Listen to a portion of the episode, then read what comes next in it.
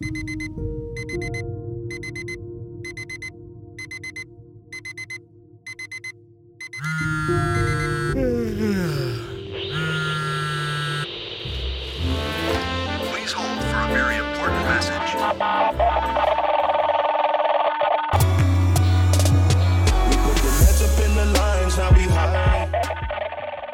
und herzlich willkommen zu dieser neuen Podcast-Episode. Und heute geht es um das Thema, wie übe ich am besten an dem Tag, ähm, ja, wo man ein Konzert hat oder ein Vorspiel hat oder ähnliches. Ich wünsche dir viel Spaß bei dieser Folge.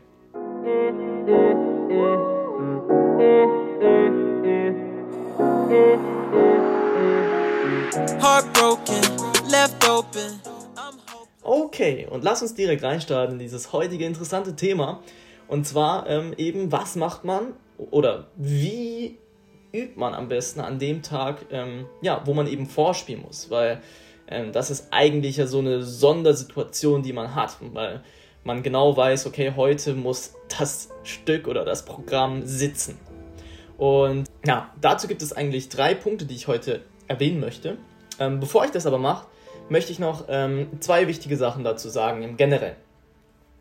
Wenn es wirklich jetzt an dem Tag ist, wo du da, das Vorspiel hast und du merkst, an einer Stelle ist immer ein Fehler, den du auch schon regelmäßig davor gemacht hast. Also ein Fehler, der jetzt nicht an dem Tag zum ersten Mal kommt, sondern ähm, ja, der schon über längere Zeit da ist, dann ist es, um ehrlich zu sein, meiner Meinung nach etwas zu spät, um es kurz vor dem Konzert zu fixen.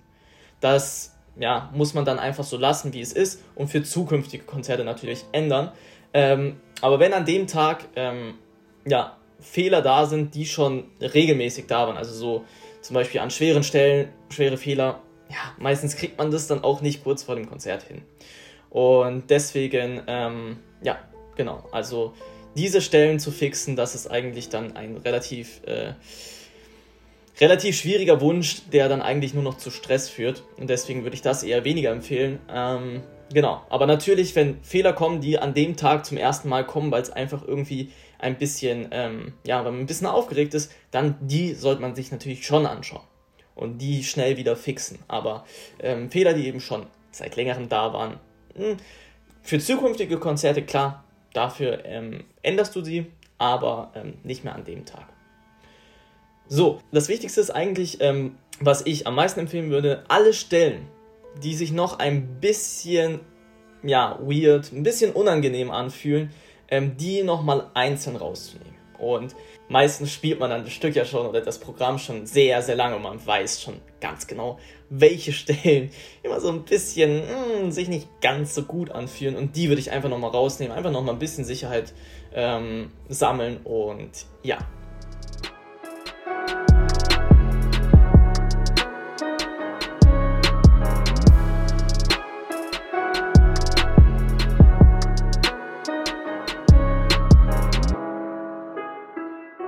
Das waren meine zwei Punkte zum Anfang. Jetzt komme ich zu dieser drei Schritte, die ich eigentlich immer mache ähm, vor, ja, vor einem Konzert, aber auch vor einem, ja, vor einem Prüfung oder ähnliches, vor einem Wettbewerb. Und ähm, ja, auf die möchte ich jetzt mal ganz kurz eingehen.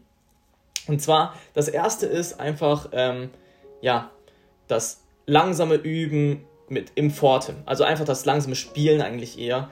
Das Stück langsam durchspielen, laut spielen, damit es einfach nochmal Sicherheit in den Fingern bringt. Und ja, einfach, dass man so ein bisschen einfach nochmal ja, absichert. Das zweite, was ich dann immer mache, ist ähm, das Stück mal mit super, super, super viel, ähm, ja, mit super, super viel Ausdruck zu spielen. Also mit ganz, ganz übertriebenem Ausdruck mal. Also so gefühlvoll und so ausdrucksvoll, wie es dir nur möglich ist, das Stück zu spielen.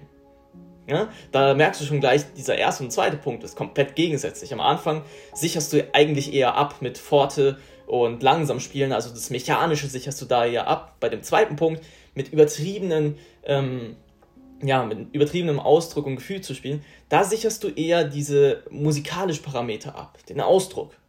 Wenn du das eben extrem machst, dann wird dir das nochmal viel, viel stärker bewusst und dann klappt es auch beim Konzert meistens noch, noch einen Tick besser. So, und der dritte Punkt ist dann, wenn du das Stück im ersten Punkt langsam und laut gespielt hast, also im Forte, und im zweiten Punkt mit super, super, super viel Ausdruck und Gefühl, dann spielst du das Stück im Tempo durch. Also so, wie es ähm, ja, real erklingt, sozusagen. Und dann geht's ab in den, ins Konzert oder in, in die Prüfung oder Wettbewerb, je nachdem, ähm, wofür du dein Programm vorbereitest oder ja, genau. Und ähm, ja, das sind meine drei Punkte, die ich heute äh, mit dabei hatte.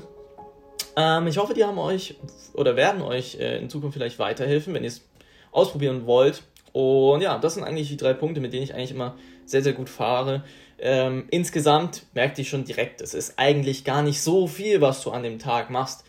Ähm, es ist jetzt nicht Stunden über stundenlanges Üben an dem, äh, an dem Tag von dem Konzert oder Wettbewerb oder was auch immer. Das würde ich auch eigentlich gar nicht mehr empfehlen, weil äh, man hat sich schon über die, den ganzen Zeitraum, wo man sich de, das Programm ja, er, ereignet hat oder angeeignet hat, äh, hat man schon so, so viel geübt. An dem Tag wirklich nur noch das Wichtigste, absichern, Ausdruck, ähm, Mechanik und ähm, ja, dann einmal sozusagen als Probe in dem Tempo spielen.